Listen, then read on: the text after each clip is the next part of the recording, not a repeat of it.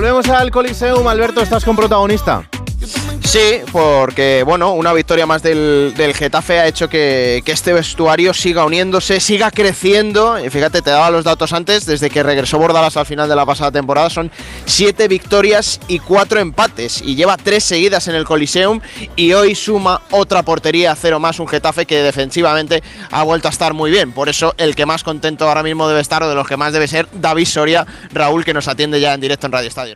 Hola David, ¿qué tal? Buenas noches. Hola, buenas noches. ¿Qué tal? ¿Cómo estás? Pues bien, contento, ¿no? Hoy pues voy a celebrar la victoria, la oportunidad cero, los 200 partidos con el Getafe, así que un día muy feliz. Es un viernes redondo, ¿eh? Como para celebrar el, fin de semana entero si pudieras.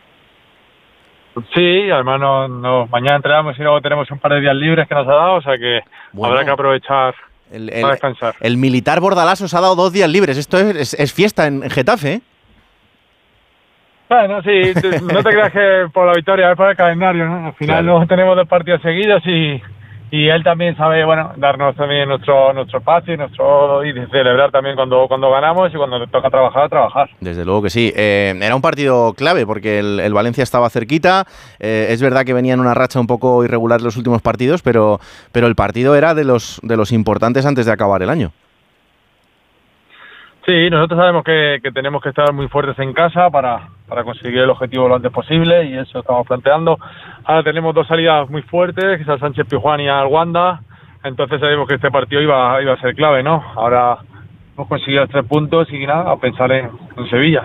además, el, el, partido ha sido súper completo por, por vuestra parte. Ha habido ocasiones incluso como para que os hubierais adelantado antes en el, en el marcador. Así que, así que ha sido un partido muy completo. Yo creo que ha sido nuestro mejor partido, ¿no? Sobre todo en, casa, a nivel a nivel defensivo creo que el equipo estaba espectacular, que no han tenido prácticamente ninguna ocasión ni acercamiento, hemos, hemos efectuado muy bien la presión, nos hemos dejado respirar y bueno, yo creo que eso ha llegado al, al resultado de, eh, de 1-0 que, bueno, yo creo que es bastante justo. Mm, eh, lo decía Alberto ahora, la portería cero, qué importante esto para, para el fútbol de, de Bordalás y también para, para los equipos que, que, no quieren perder, evidentemente, pero desde el punto de vista del portero, esto se valora mucho más, ¿no? Yo creo que, que nosotros sabemos que, que no podemos jugar a, como se dice vulgarmente, a los tantos, ¿no? Yo creo que nosotros tenemos que basarnos en ser un equipo defensivamente fuerte y, a partir de ahí eh, ir creciendo, ¿no? Sabemos que si que si vamos a, los golpes, ahí podemos tenemos mucho más que perder que que ganar, entonces siempre basamos en intentar dejar la portería cero y a partir de ahí crecer en el partido y, y, marcar las que tengamos. ¿Se puede soñar con Europa, David? Ah, muy pronto, ¿no? Esto es muy largo todavía, tenemos 22 puntos, eso cuando eso ya, ya hablaremos de eso, ¿no? Cuando falten 10 jornadas, 8 jornadas, que ahí es cuando yo creo que, se puede hablar de si se puede soñar o no. Ahora mismo nuestro objetivo es Sevilla, nuestro objetivo es la permanencia, llegar a los 41 42 puntos lo antes posible y a partir de ahí soñar, ¿no? Nosotros sabemos que el trabajo no cae en, en saco roto y seguiremos, seguiremos trabajando en hasta ahora. Oye, la última, David, eh, ¿has visto el partido como para tanta expulsión? No, no, ya lo he dicho antes en la entrevista que tenía antes en Movistar, que al final, no sé, ha sido un partido que no creo que, que nos hayamos, no ha sido ni, ni duro, ni, ni es un partido normal, ¿no? De, de intensidad, sin, sin acciones, ninguna acción agresiva, pero bueno, al final el que toma las decisiones es el, es el árbitro y bueno, eh, un partido con tres expulsiones, pero bueno, no creo que haya sido para, para tanto. Bueno, pues eh, luego vamos a estar pendiente del acta, a ver qué, ha puesto el, árbitro por ahí, porque la verdad es que nos ha sorprendido y, mucho a todos. David, que enhorabuena por la victoria, por los 200 partidos, por la portería cero y que disfrutes del fin de semana, ¿vale? Perfecto, muchísimas gracias. Un abrazo enorme, ahí está.